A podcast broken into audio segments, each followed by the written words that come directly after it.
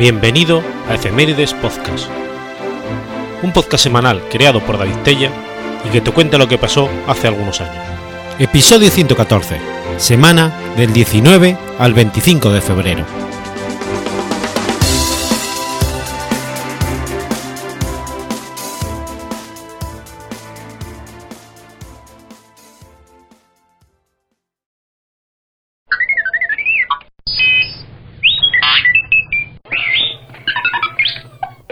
19 de febrero de 1948.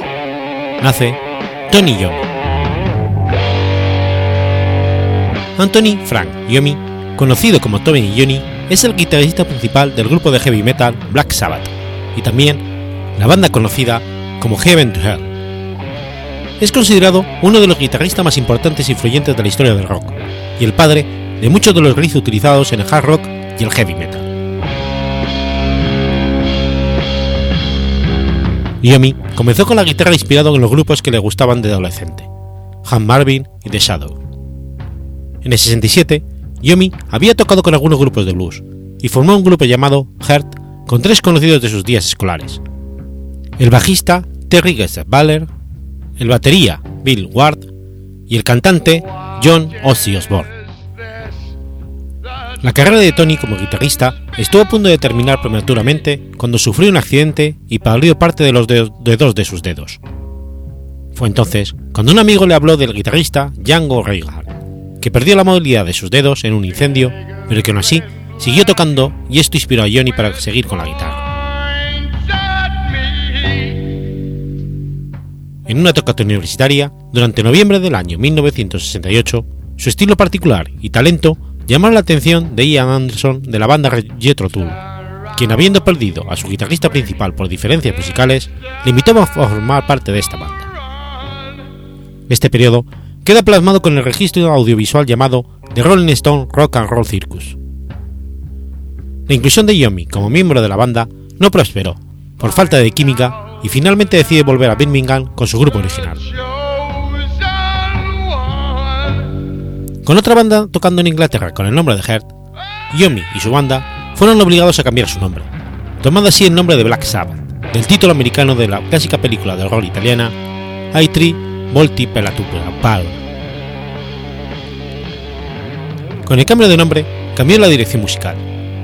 La banda exploraría los asuntos líricos oscuros, con música más fuerte. Sabbath creó las bases para el heavy metal con descargas clásicas increíblemente influyentes y sin precedentes. La guitarra de Yomi dio las bases del metal con temas como Black Sabbath, convirtiéndose así en uno de los guitarristas y creadores de riffs más reconocidos de la historia del rock. Pero a finales de los años 70, el constante consumo de drogas empezó a fracturar la banda, llevándose a la salida de Osborne en el 79 y de Ward en el 80.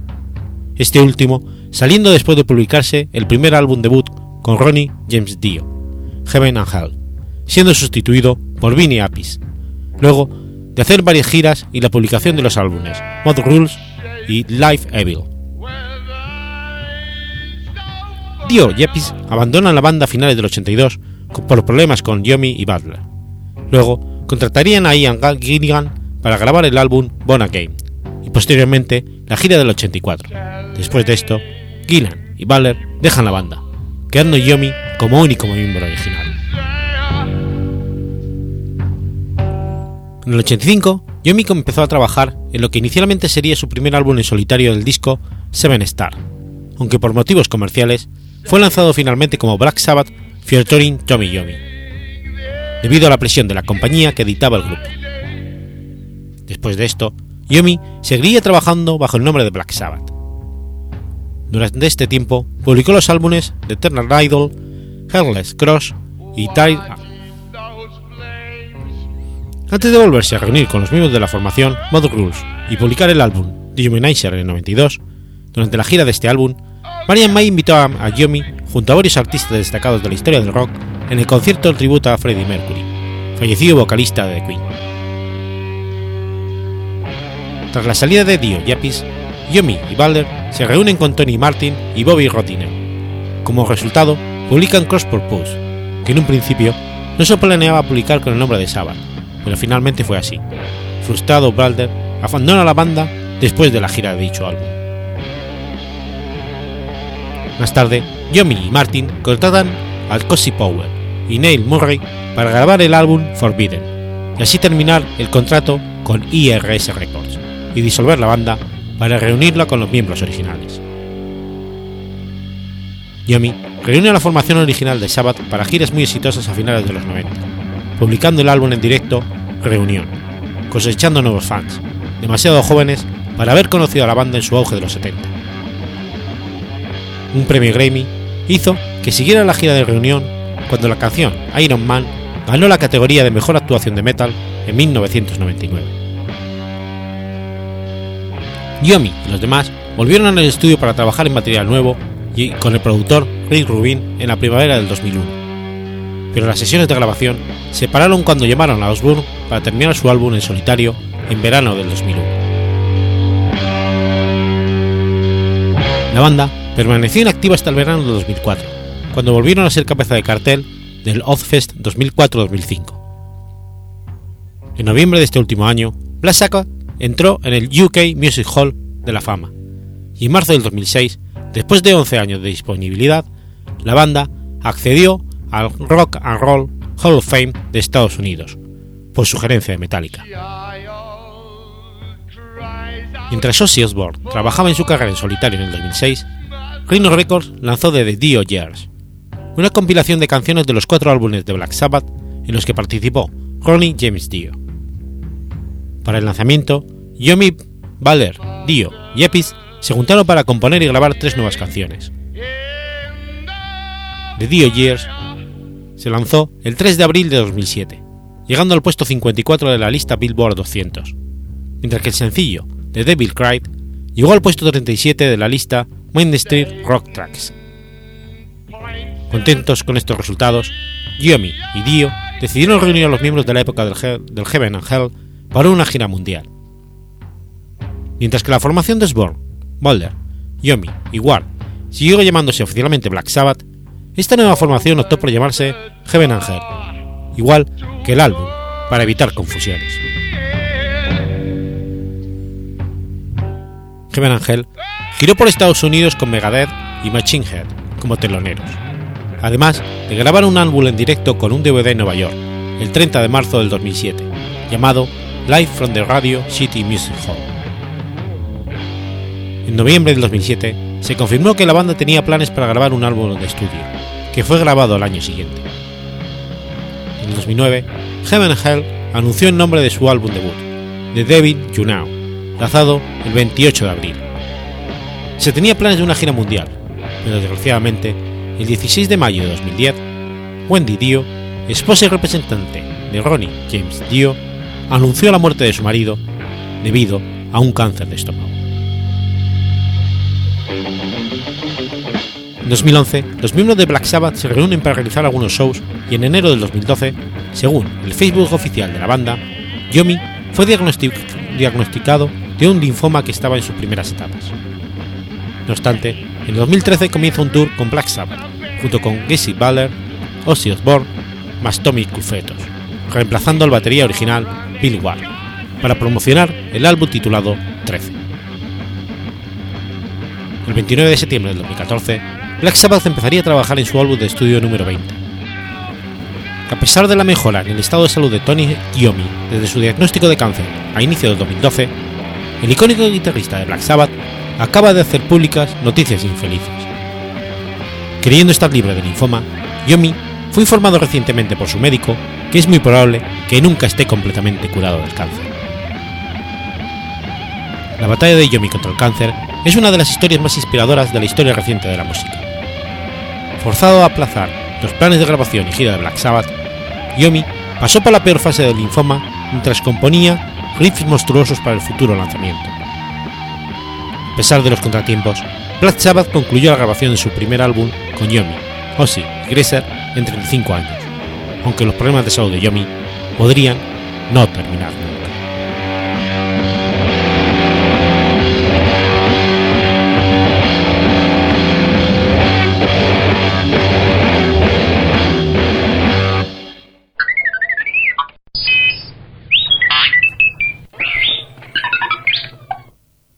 20 de febrero de 1524.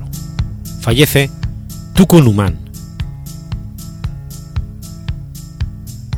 Tucunumán fue un gran guerrero y último mandatario de los maya quiche en Guatemala. Según los anales de los cachiquiles, fue vencido por el conquistador español Pedro de Alvarado, mientras se combatía contra los españoles en los prados del Pinar, en el valle de Olintepeque. Da su nombre a la ciudad Tecunumán, principal paso fronterizo entre Chiapas, México y Guatemala. Es considerado el más representativo de los quiche por su valentía y dignidad, porque luchó y protegió a su tierra y a su pueblo. Fue declarado oficialmente héroe nacional de Guatemala el 22 de marzo de 1960 y es conmemorado el 20 de febrero, aniversario de su muerte.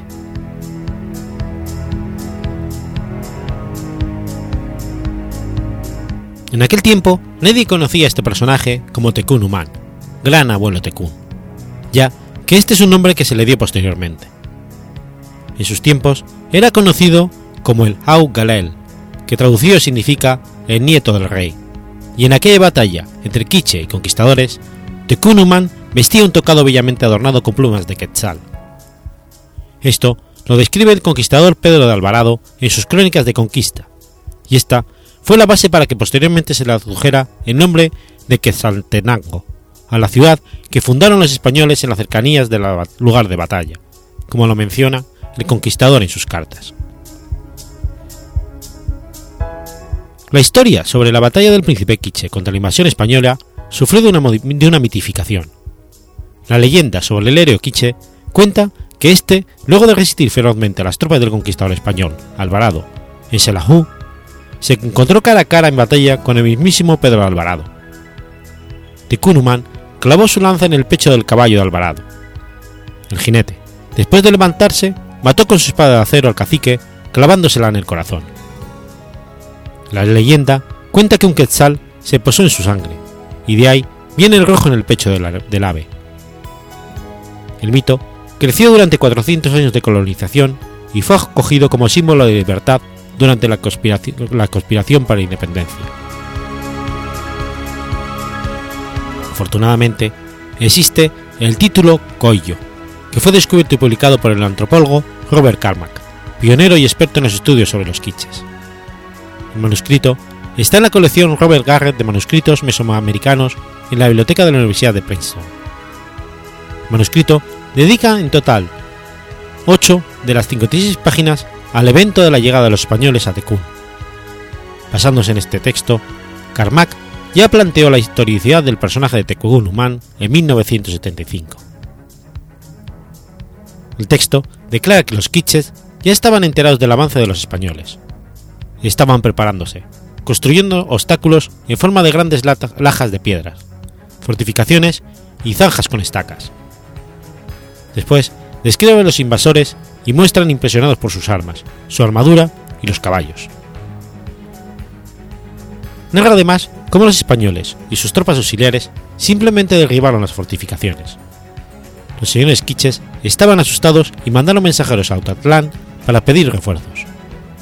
Enseguida, salió por Totonicapán el gran capitán adelantado, Tecún, nieto del rey Don Quicap. Aquí se menciona por primera vez a Tekun Human. Vemos que se llama Tekun y que Human se refiere a su parentesco con el famoso señor Quiche Kikap. En el documento conocido como título de la casa Skin Nikhai, señora del territorio de Tsoya, que data del siglo XVI, se relata el encuentro frontal entre Tekun Human y Pedro de Alvarado, a quienes los quiches llaman Tinadiu, nombre que derivó de Tonatiu, como fue nombrado por los mexicas. Ahí se consigna que el capitán Tekun venía vestido con un traje de plumas de quetzal, una esmeralda muy grande en el pecho, que parecía espejo, y otras más en la frente y espalda. Al atacar a Pedro de Alvarado, el capitán Tekun alzó el vuelo, que venía hecho águila, lleno de plumas, que nacían de sí mismo y no eran postizas. Traía alas que también nacían de su cuerpo. El documento agrega que tras matar al capitán Quiché, Alvarado dijo a sus soldados que no había visto otro indio tan apuesto y lleno de plumas tan bellas en México, Chacalá o el resto de los pueblos que había conquistado.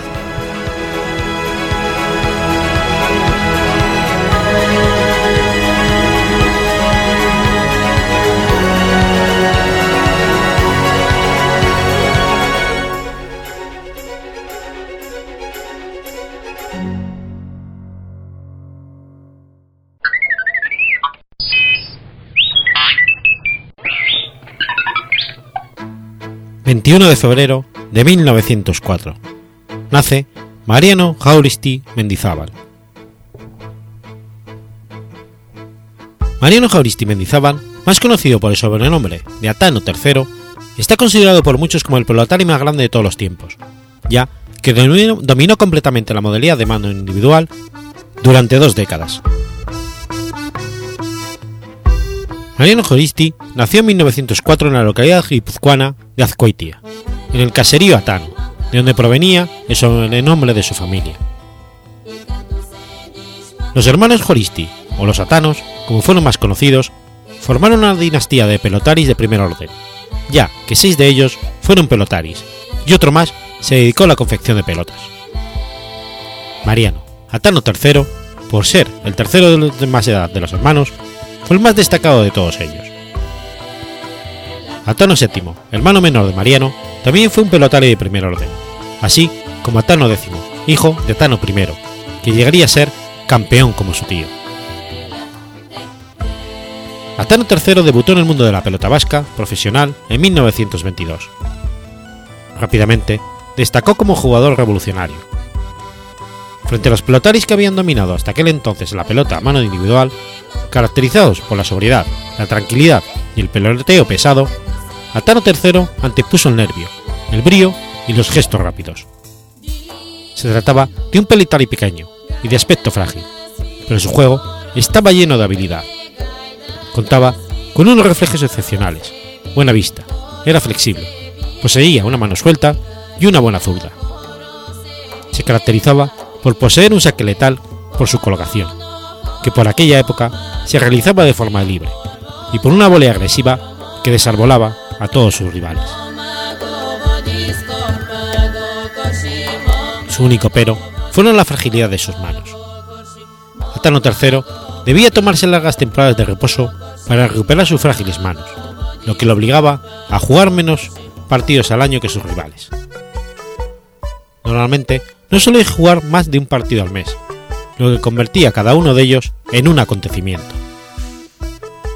El caché que poseía a finales de los años 20 era más de 50 veces superior al que podía tener un pelotari normal. Para acceder a la condición de campeón, Atano III tuvo que superar a los mejores manomanistas de los años 20. Venció a todos sus opositores, entre los que se encontraba Zabala II del Goibar y de Guetaria, únicamente perdiendo un partido ante Artemendi II en Marquina, por 13-22.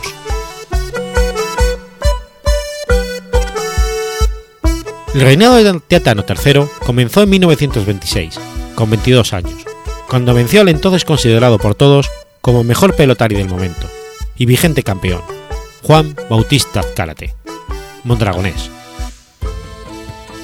Por considerarse aspirante al título, tuvo que, vencer primero al mondragonés por un desigual partido en el que el azcoitiano podía usar las dos manos, mientras que el de Mondragón solo podía utilizar la derecha. La disputa del título, ya en igualdad de condiciones, se puso en liza en tres partidos, venciendo a Tano III a su rival en los tres, por 22-19, 22-12 y 22-9 respectivamente. El último de ellos se disputó el 1 de enero de 1927 en Bilbao. Durante 14 años, nadie se atrevió a desafiarle por el título, ya que ninguno de sus contrincantes de la época, Echave IV, Pablo, El Guezábal, Kirgu o Juanito Arteche, se veían capacitados para ello, y ninguno optaba por convertirse en desafiante del campeón. No fue hasta 1940 cuando la Federación de Pelota estableció el primer campeonato individual oficial de mano entre profesionales, el Campeonato Manomanista. Tero III revalidó su hasta entonces oficioso título de campeón al derrotar en la final a Chiquito de Iratea por 22-8. El campeonato se disputa cada dos años y Atano III revalidó el título en las siguientes tres ocasiones, derrotando respectivamente a su hermano Atano VII, a Felipe y a Carregui. Finalmente, el hombre que derrotó a Atano III fue Miguel Gallastegui, que le venció en la final de 1948 por 22-6, cuando Atano III tenía ya 44 años de edad y su reinado había durado nada más y nada menos que 22 años. El principal frontón de San Sebastián, que anteriormente se denominaba Frontón Anoeta, recibe el nombre de Frontón Atano III desde el año 1995, en honor al mejor pelotario guipuzcoano de toda la historia.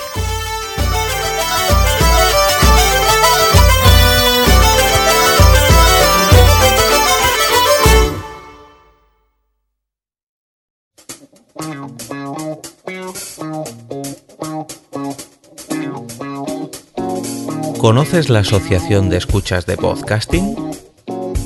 Asespod es el primer lugar de encuentro para todas aquellas personas que escuchan este formato de audio.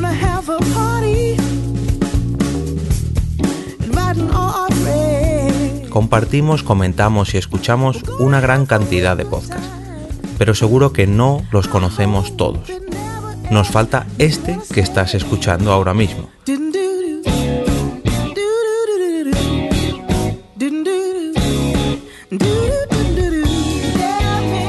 Queremos que tú, oyente de este podcast, formes parte de todo esto. Asociate gratis en nuestra web, asespod.org. Búscanos en las redes sociales, Twitter, Facebook y Google Recuerda, asespod.org.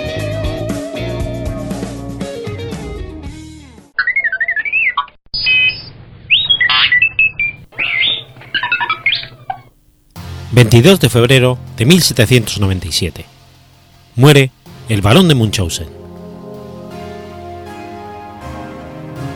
Karl Friedrich Heinrich barón de Munchausen, fue un barón alemán que en su juventud sirvió de paje a Antonio Ulrico II, duque de Brunswick-Luneburgo, y más tarde se alistó en el ejército ruso. Sirvió en él hasta 1750 y participó en dos campañas militares contra los turcos al volver a casa, probablemente narró varias historias increíbles sobre sus aventuras. A partir de estas asombrosas y ficticias hazañas, que incluían cabalgar sobre una bala de cañón, viajar a la luna y salir de una ciénaga al tirarse de su propia coleta, Rudolf Erich Raspe, bibliotecario, científico y escritor alemán, creó un personaje literario entre extraordinario y antihéroe, cómico y bufón, en algunas ocasiones y que inspira cierta pena en otras, un personaje que en la actualidad es ya un reconocido mito de la literatura infantil, heredero entre muchos de Don Quijote de la Mancha y de los viajes de Gulliver, y que tiene un mensaje filosófico radiante opuesto al racionalismo imperante en la época. No queda claro qué porcentaje del material de Raspe proviene directamente de su relación con el balón de la vida real. Probablemente lo conoció en la Universidad de Göttingen, donde estudiaba Derecho y Jurisprudencia, pero la mayor parte de las historias son de fuentes mucho más antiguas. Munchausen sirvió de paje bajo las órdenes de Antonio Ulrico II, duque de Brunswick-Luneburgo, con quien se trasladó a Rusia, donde fue nombrado corneta de la caballería rusa cuando Antonio Ulrico se convirtió en generalísimo en 1739. En 1740 sería ascendido a teniente. Destinado a Riga, participaría en dos campañas contra el Imperio Otomano en 1740 y en el 41. Cuando Antonio Ulrico fue encarcelado en el 41, Munchausen permaneció al servicio del ejército ruso y fue nombrado capitán de caballería en 1750. En 1744 contrajo matrimonio con Jacobin von Dunten en Pernial, cerca de Duntesmuisa, en Livonia. Después de retirarse, vivió con su esposa, Ebonenberger, hasta la muerte de esta en 1790. Allí adquirió una reputación por las exageradas historias que contaba sobre las aventuras que había vivido en sus campañas militares, pero fue considerado, al mismo tiempo, un honesto hombre de negocios. Munchausen volvió a casarse en, este, en 1794, terminando este matrimonio en un ruinoso y discutido divorcio. Murió sin descendencia en 1799. Las historias sobre Munchausen fueron recopiladas y publicadas por primera vez por un autor anónimo en 1781. Una versión inglesa se le a la luz en Londres en el 85 por Rudolf Henry Raspe, bajo el título Narraciones de los maravillosos viajes y campañas del barón Munchausen en Rusia, también llamada Las sorprendentes aventuras del barón Munchausen. Es de destacar que estos libros dañaron la reputación del auténtico barón, que por otra parte no era mucho más exagerado que otros militares de carrera, y al que le afectó profundamente su inesperada fama como mentiroso oficial. En 1786, Gottfried August Burger tradujo las historias de Raspe de vuelta al alemán y las amplió con nuevas aportaciones del folclore popular. Las publicó bajo el título Viajes maravillosos por mar y tierra, campañas y aventuras cómicas del barón de Munchausen. Esta versión, de un tono profundamente satírico, es la más conocida por los lectores alemanes de la actualidad. En el siglo XIX, la historia había sufrido ampliaciones y transformaciones a manos de muchos escritores conocidos, y se había traducido a muchos idiomas, contando con un total de unas 100 ediciones diferentes. Las aventuras del barón Munchausen también se habían publicado en Rusia, donde era bastante conocida, especialmente las versiones infantiles. En 2005 se erigió en Kaliningrado una estatua en honor del varón. La primera adaptación cinematográfica de la vida del varón fue un cortometraje dirigido por Georges Méliès en 1911. El personaje literario creado por Raspe y basado en el auténtico de Munchausen se caracteriza por las hazañas extraordinarias y extravagantes de las que fue protagonista, como montarse en balas de cañón o viajar a la luna, o al infierno con Vulcano bailar en el estómago de una bañera, matar a un oso y cubrirse con su piel para pasar desapercibido entre otros osos, cabalgar sobre un caballo cortado por la mitad, sacarse a sí mismo de una ciénaga tirando de su coleta, llegar a un pueblo completamente enterrado por la nieve, de tal manera que el día siguiente, cuando la nieve se despeja y el pueblo aparece en los ojos de todos, se da cuenta de que ha atado su caballo a la aguja más alta del campanario, y que por tanto éste se haya colgado del mismo. O conseguir encender la mecha de un fusil gracias a su nariz. Esto le permitió, entre otras cosas, viajar agarrado a una cuerda que se encontraba conectado a una bandada de patos, los cuales le llevaron de un gran trecho de su extraordinario periplo. Quizás las aventuras más famosas del varón se refieren al reclutamiento, al reclutamiento de su peculiar ejército. Un hombre de extraordinario oído, un forzudo, una persona que corría tan rápido que necesitaba grilletes para caminar con normalidad y un individuo de aguda vista. Ellos son quizás los protagonistas de la más curiosa aventura del varón, que tuvo lugar tras su entrevista con el sultán justo después de una batalla que los turcos ganaron gracias a Munchausen y a, y a su habilidad para cabalgar sobre una bala de cañón, de ida y de vuelta. El sultán ofreció al varón un exquisito vino de Dohaki, que el varón supo apreciar, aunque declaró que allá en las bodegas del emperador de Viena existía un tohaki de una calidad aún superior. El sultán no se tomaba bien esta afirmación y obligó al varón a realizar una apuesta. Debería traer dicho vino en una sola hora al palacio del sultán, y si éste era en realidad mejor que el del turco, podría llevarse de su palacio todas las riquezas que pudiera. Pero si era de calidad inferior, le cortaría la cabeza.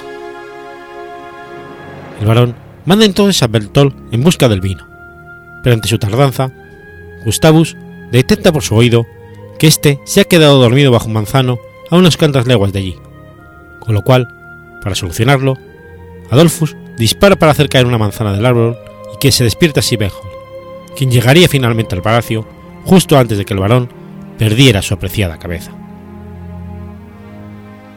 El sultán tiene que reconocer que el vino del varón es claramente mejor. Así, el varón se lleva todas las riquezas del sultán que puede.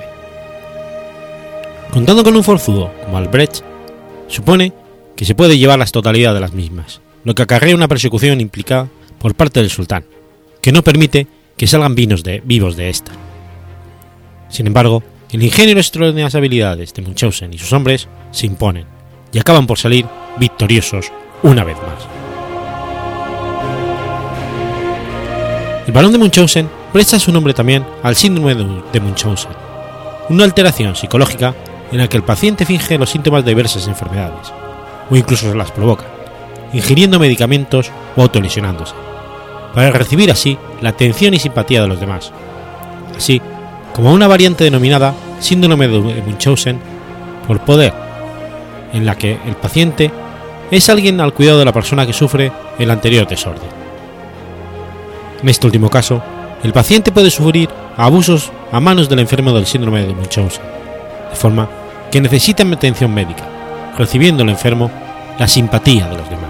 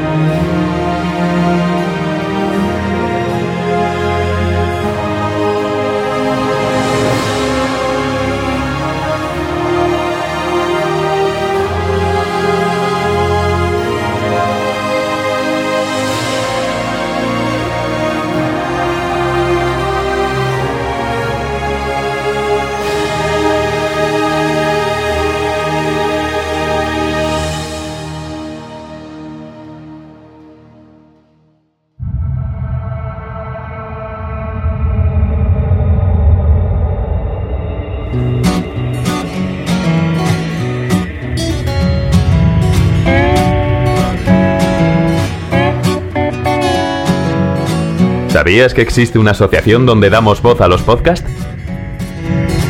La asociación Podcast nace con el propósito de aunar intereses relacionados con el podcasting, ofreciendo formación, soporte y una mesa de debate sobre el podcasting, no solo en España, sino también en toda Hispanoamérica. Entre nuestros proyectos destacan nuestro libro colaborativo, la organización de diferentes eventos relacionados con el podcasting como las jornadas de podcasting, los premios de la Asociación Podcast y Radio Podcastellano.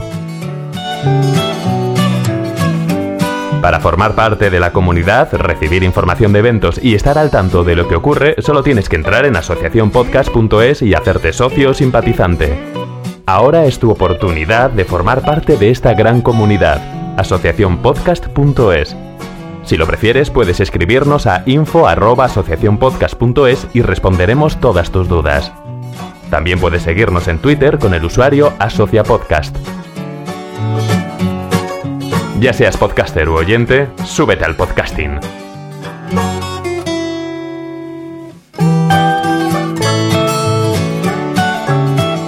Gracias, de nada. Súbete al podcasting.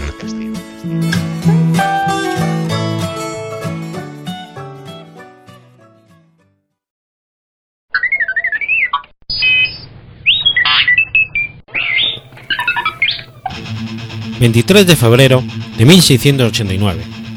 ...nace el pirata Samuel Bellamy. Samuel Bellamy fue un marino y pirata británico conocido también como Black Sam sus primeros años de vida son inciertos. Es probable que en su juventud dejara a su esposa en Canterbury para buscar fortuna en el Nuevo Mundo.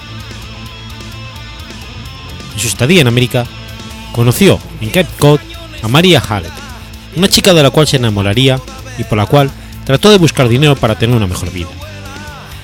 Así, en 1715, junto a su camarada Paul Williams, se enfrascó en la empresa de buscar tesoros de barcos hundidos no tuvo éxito. Según la leyenda, los dos decidieron entonces dedicarse a la piratería junto a la tripulación de Benjamin Hornigold en el barco Marianne. En 1716, Hornigold fue depuesto porque aparentemente solo deseaba capturar naves francesas y españolas. La tripulación, por el contrario, quería atacar cualquier nave de la bandera que fuese.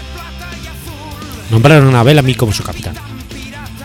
Tiempo después, tomó bajo su mando el barco capturado a la sultana y traspasó el Marienne a su amigo William. La carrera de Black Sam tuvo un éxito notable, pues antes de los 29 años capturó al menos 50 naves. Como capitán, se preocupaba del bienestar material de su tripulación e hizo que en el barco se impusiera el orden por medios democráticos. Ellos se autonombraban los hombres de Robin Hood. Asimismo, se caracterizaba por sus discursos elocuentes. En febrero de 1717, Bellamy avistó el galeón Wydad que venía de su viaje de vuelta de Londres a Jamaica, cargado de una buena cantidad de oro producido por la venta de los esclavos. Lo persiguieron por tres días hasta lograr su captura. Black mostró su generosidad traspasando la sultana al capitán Wydad. Según parece, este botín precioso era más que suficiente para él, por lo que decidió volver a Quebec Cove, quizás para reencontrarse con su viejo amor, María Hallett. Pero cerca de Massachusetts, el 26 de abril de 1717, Luida se tomó con una tormenta que acabó con, el, Black Sam y todos sus hombres. Hacia finales de 1982, el explorador Margaret Clifford comenzó la búsqueda del famoso barco por la costa de Cape Cod. La expedición vendió sus frutos el 23 de julio de 1984 y desde entonces los hallazgos no han parado. Nguida ha rendido un sinfín de información acerca de la vida de los piratas y su valioso cargamento ha sido objeto de exposiciones itinerantes.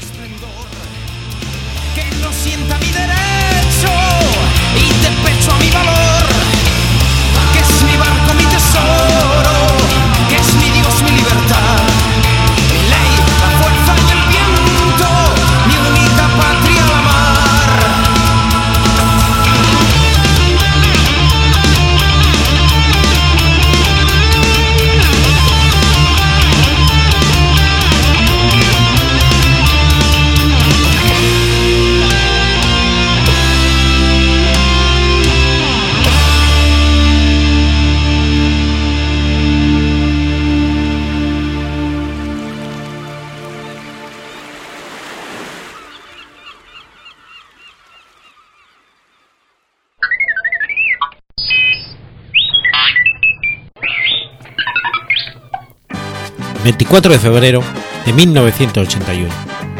La película, Deprisa, Deprisa, obtiene el oso de oro. Deprisa, Deprisa es una película dirigida por Carlos Saura en 1981. Cuenta la historia de una banda de delincuentes juveniles, cuatro amigos del extrabarrio madrileño de la transición, cuya falta de expectativas es suplida por el dinero fácil y las drogas. La película narra la historia de cuatro amigos, especialmente la de la pareja formada por Ángel y Pablo, la mayoría de ellos provenientes de un ambiente marginal que encuentran diversión y una salida fácil en los robos a mano armada. Robos que poco a poco se van convirtiendo en golpes más grandes y arriesgados. Entre tanto, los cuatro llevan una vida apática y donde únicamente se dedican a pasar el tiempo, disfrutando de su compañía y utilizar las drogas como vía escape. Un reflejo claro del impacto y generación del uso de la heroína en España de finales de los años 70 y principios de los 80. El reparto de la película estuvo formado por actores no profesionales del área de Villaverde, situada al sur de Madrid. Dos miembros del elenco principal fueron arrestados por distintos hechos delictivos durante el rodaje, causando un gran revuelo. Con esta película, Carlos Saura, análoga de la época franquista que había mostrado en la película Los Golfos, mostrando el cambio sociopolítico y económico producido entre los 20 años que separan ambas películas, en donde los maletillas de antes son drogadictos y gente de la deriva. Deprisa de Prisa contó con un presupuesto de 36 millones de pesetas y su rodaje duró nueve semanas. Deprisa de Prisa es un crudo y triste retrato de una generación en una encrucijada esencial, que lucha por encontrar un camino en un ambiente de transformación y revolución social, el de la España recién salida de 40 años de dictadura y su paso hacia la democracia. Esta es la dicotomía que se refleja en la imagen recurrente de los trenes que atraviesan el horizonte. Una visión perenne del suburbio de vivienda pública de esta radio, donde Pablo y Ángela viven. Una bifurcación visual que ilustra no solo su marginalidad socioeconómica, sino también pone en evidencia su fisura moral e irreparable. La película captura el desarraigo de un retraso en el crecimiento moral, generación perdida que ha alcanzado la mayoría de edad en un momento de profundas transformaciones políticas y culturales. La imprudencia y la búsqueda de emoción de los jóvenes antihéroes de Carlos Saura, en Deprisa, Deprisa, refleja cicatrices de una vida vivida en la periferia, paradójicamente aislada de la tiranía institucional y el sentido del orden heredado del franquismo y sistemáticamente despreciado por su asociación a la dictadura. Carlos Saura describió la película como una historia romántica, en el sentido histórico de la palabra, como lo expresa la perspectiva del siglo XIX, que expresaba rebeldía ante la sociedad y sus reglas. En la película, los cuatro protagonistas se rebelan contra un sistema que rechazan, y porque también han sido rechazados.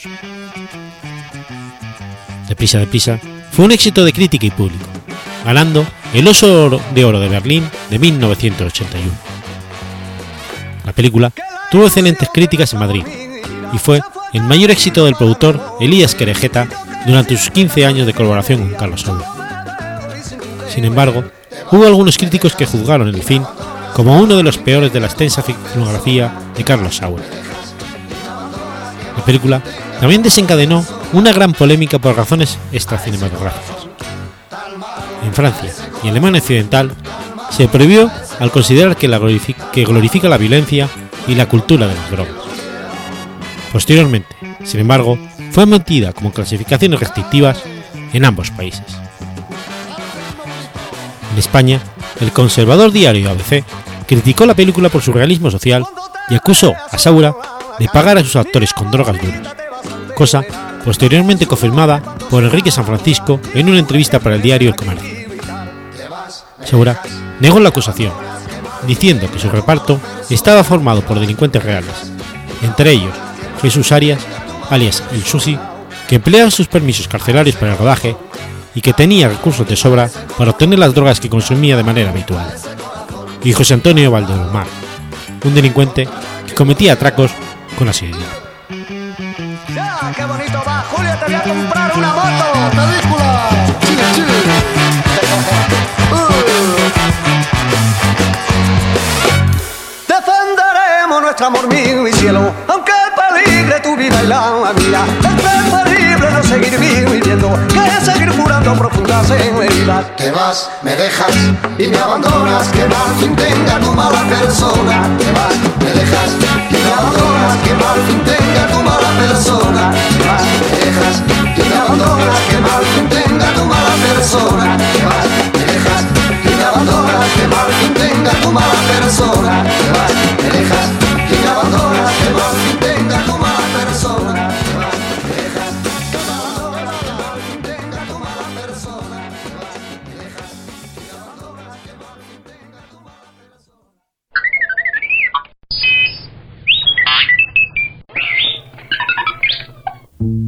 25 de febrero de 2014. Muere Paco de Lucía.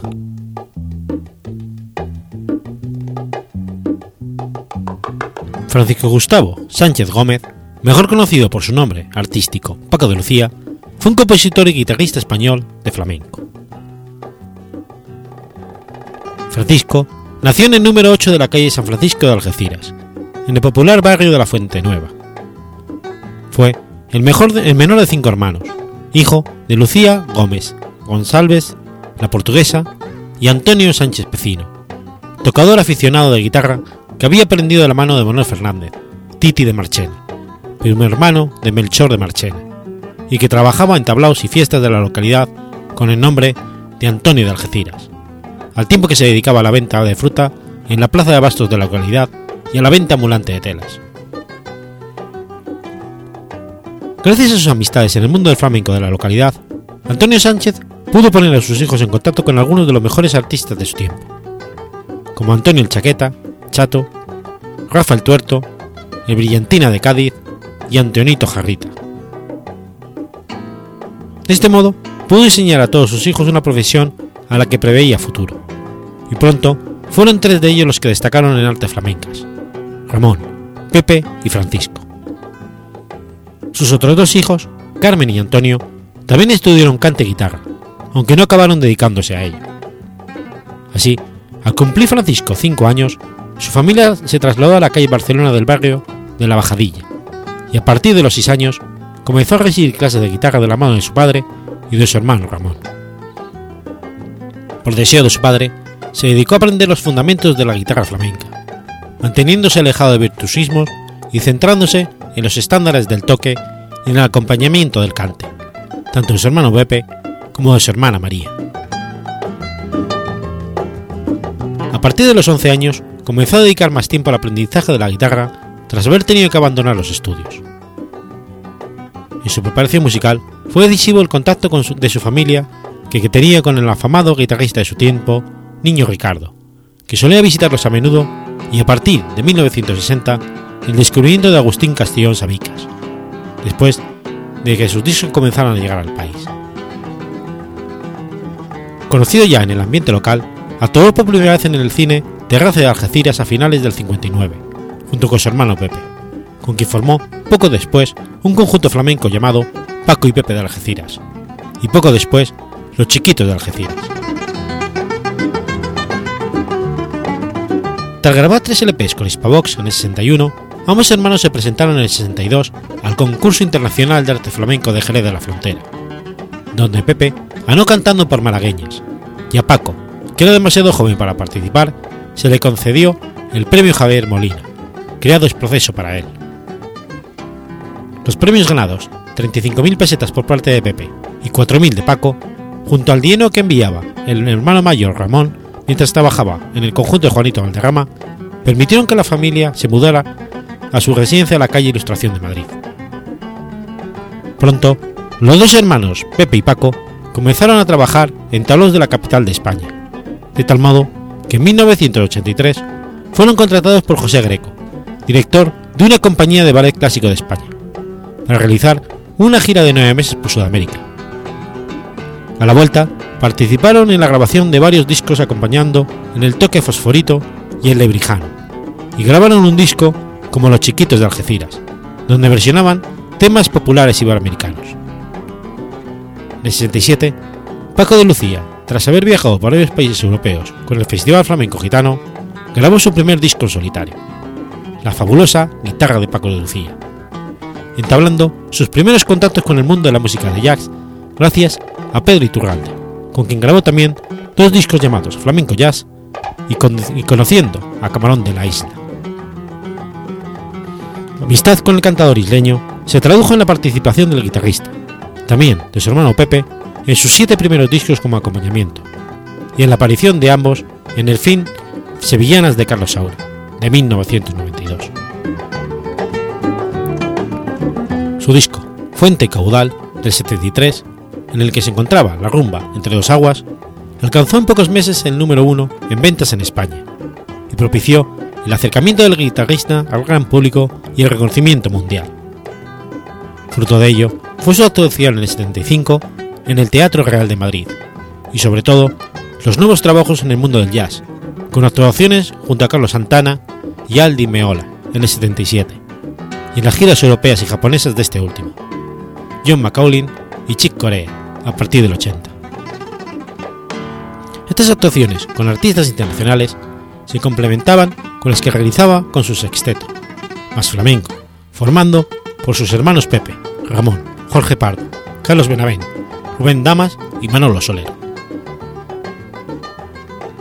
Abierto a nuevas músicas, Paco de Lucía fue abandonando el flamenco más académico con sus posteriores discos. Solo quiero caminar, en medida, Siroco y principalmente con Sirá, disco en el que mejor se aprendía la fusión flamenco-jazz con el uso de teclados y pianos junto a estos tradicionales instrumentos y la participación de artistas como Chick Corea o Manolo Sanlúcar. Los años siguientes grabó varios discos en directo, entre ellos uno de música clásica, El concierto de la juez, y dos discos de flamenco jazz, hasta que en el 98 publicó Lucía, homenaje a su madre que había fallecido un año antes y el camarón de la isla, y cositas buenas que muestran ya la madurez del artista.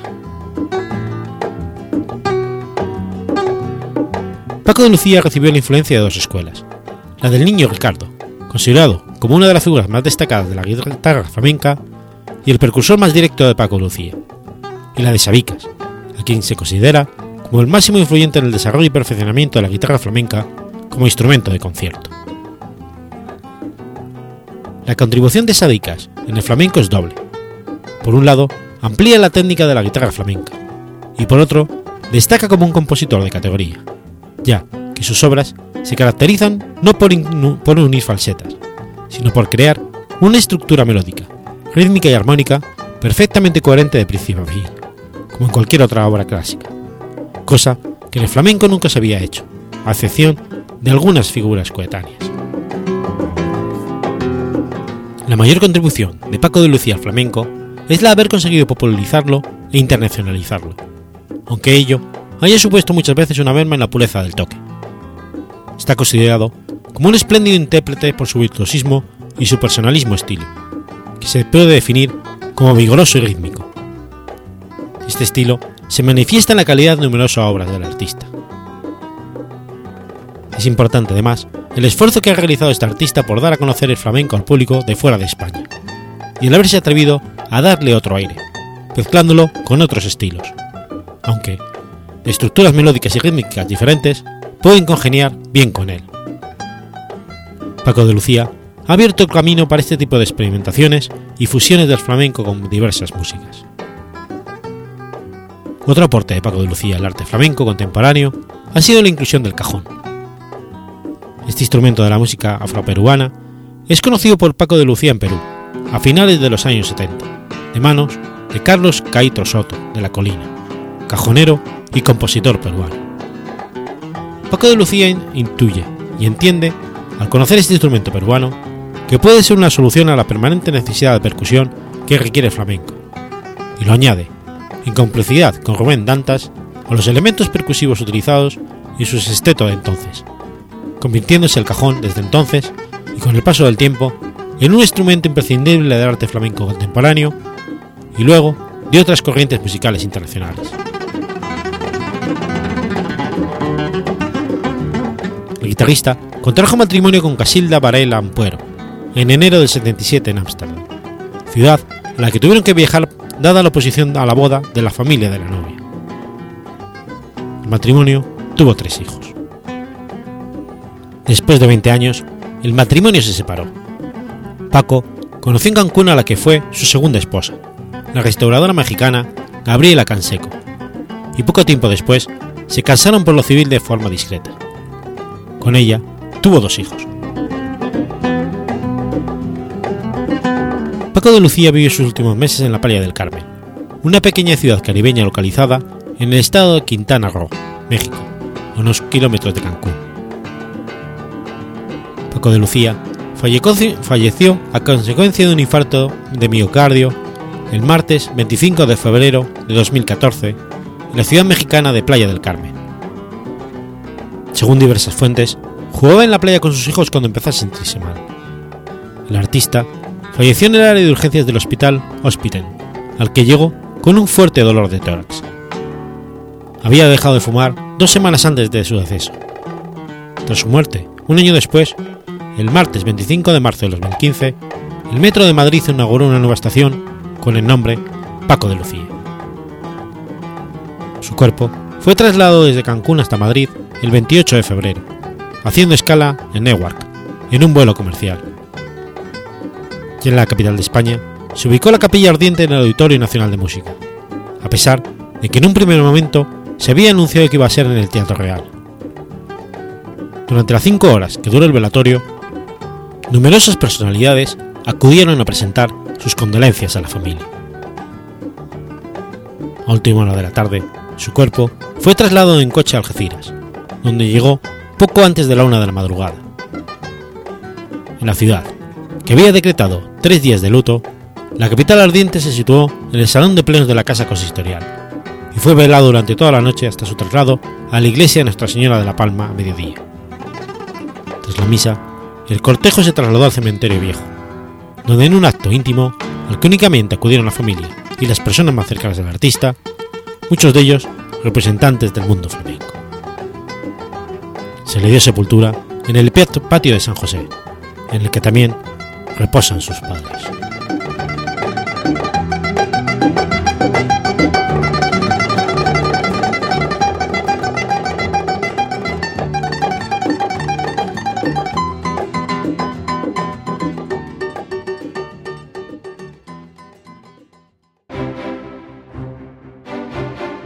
Has escuchado Efemérides Podcast si quieres ponerte en contacto conmigo, puedes hacerlo por Twitter a la cuenta arroba o mi cuenta personal, arroba telladavid, o por correo electrónico a la dirección efemeridespod.gmail.com.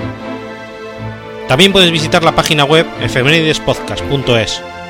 Y recuerda que puedes suscribirte por iTunes y por iBox, y tienes un episodio nuevo cada lunes.